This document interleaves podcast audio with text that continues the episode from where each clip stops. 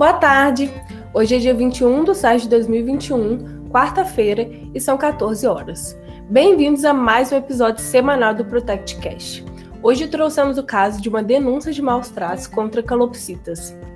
Esse caso foi trazido pela psicóloga Rayane, que há algum tempo vem reparando que seu vizinho não tem cuidado das suas aves e não quis calar perante o ocorrido. Boa tarde, Rayane, como vai? Boa tarde, Laura. Tudo bem? E você? Então, eu moro no bairro Sagrada Família em Belo Horizonte. Meu vizinho ele já cria calopsitas há algum tempo e da minha casa eu consigo enxergar o quintal dele. Eu tinha reparado que haviam cinco gaiolas com duas calopsitas cada. Há umas três semanas eu senti um cheiro muito desagradável e aí eu fui procurar saber o que estava acontecendo.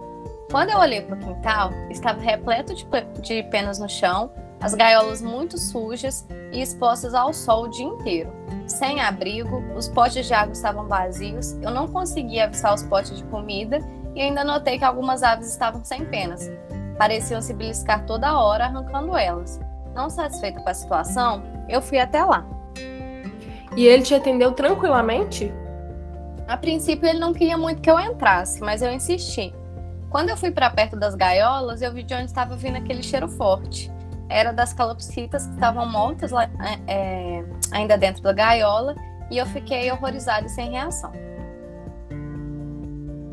Mas o que você fez nessa hora? Perguntou para ele o que tinha acontecido? Qual foi a resposta dele? Assim, na hora eu não perguntei, eu virei as costas e fui embora. Eu tinha visto uma reportagem na televisão sobre a Lei 14.064 de 2020 contra maus tratos, mas eu estou muito na dúvida em como prosseguir com essa denúncia. Para tirar as suas dúvidas e a dos nossos ouvintes, hoje estamos com a veterinária Isabela Guiar, formada pelo UFMG e que atualmente trabalha na Prefeitura de Belo Horizonte. Olá, Isabela, tudo bem? Seja muito bem-vinda ao nosso Protect Cast. Olá, Laura, tudo jóia? Muito obrigada pelo convite. Sobre as dúvidas da Rayane, a lei que ela citou não se aplica nesse caso, somente a cães e gatos. Essa lei acrescentou um item à lei número 9605 de 1998, para aumentar a pena de maus tratos para reclusão, sendo agora de 2 a 5 anos, multa e proibição da guarda em caso de maus tratos quando se tratar de cães e gatos. E quais leis se aplicam nesse caso, então? A Lei Decreto número 24.645, de julho de 1934, a qual, apesar de ser antiga e de haver decretos posteriores que a revogaram, por se tratar de uma lei e não apenas de um decreto, ainda pode, pode ser utilizada em julgamentos. De acordo com o que foi relatado pela Rayane, o vizinho dela cometeu maus tratos contra seus animais de acordo com o artigo 3 dessa lei decreto, pois praticou ato de abuso ou crueldade, manteve os animais em lugares anti-higiênicos e deixou de ministrar tudo o que humanitariamente se possa prover, inclusive assistência veterinária, o que provocou a morte dos animais. Mas existem outras leis mais recentes? Claro, a lei número 9605 de 12 de fevereiro de 1998 a qual, em seu artigo 32, classifica como crime contra a fauna praticar ato, ato de abuso, maus tratos, ferir ou mutilar animais silvestres, domésticos ou domesticados, nativos ou exóticos, com pena de detenção de três meses a um ano e multa. E a pena é aumentada de um sexto a um terço se ocorrer a morte do animal, o que ocorreu no caso do vizinho da Rayane. Além dessa, a Lei 22.231, de 20 de julho de 2016. E essa lei é estadual de Minas Gerais, então ela se aplica apenas no nosso estado. E nesse caso, o vizinho feriu o artigo 1 dessa lei, em que são considerados maus tratos contra animais quaisquer ações ou omissões que atestem contra a saúde ou integridade física ou mental de animais, e notadamente como privar o animal das suas necessidades básicas, lesar ou agredir o animal, causando-lhe sofrimento, dano físico ou morte.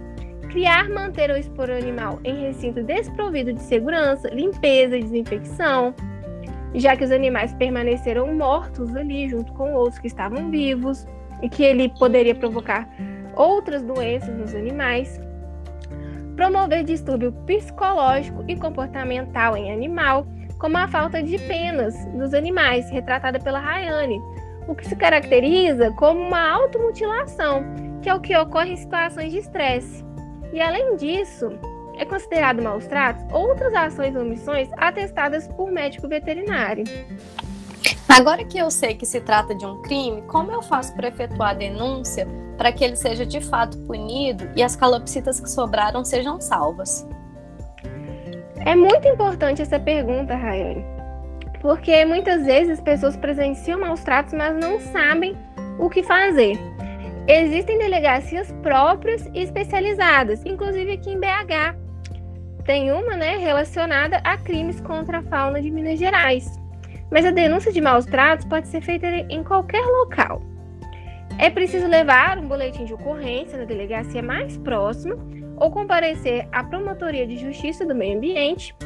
E é preciso escrever com exatidão os fatos, o local, o nome e o endereço do responsável. Você chegou a ligar ou procurar alguma dessas delegacias, Rayane?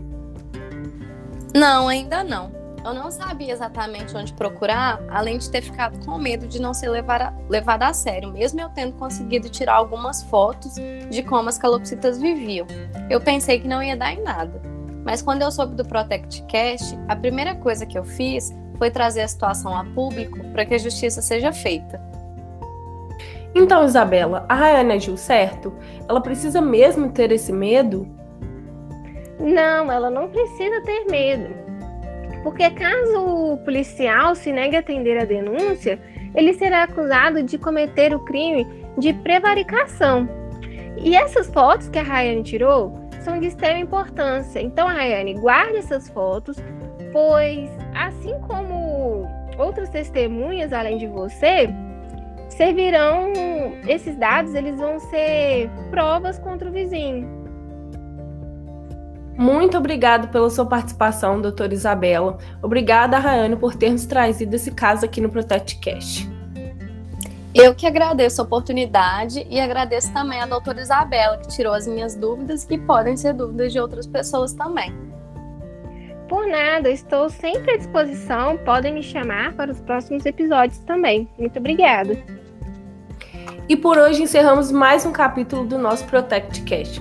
Se você ouvinte tem alguma denúncia, alguma história para contar que queira compartilhar, entre em contato através do site www.protectcast.com.br bhddenúncias ou pelo número 3245 8790 e nos siga nas nossas redes sociais. O Instagram é protectcast e até a próxima semana.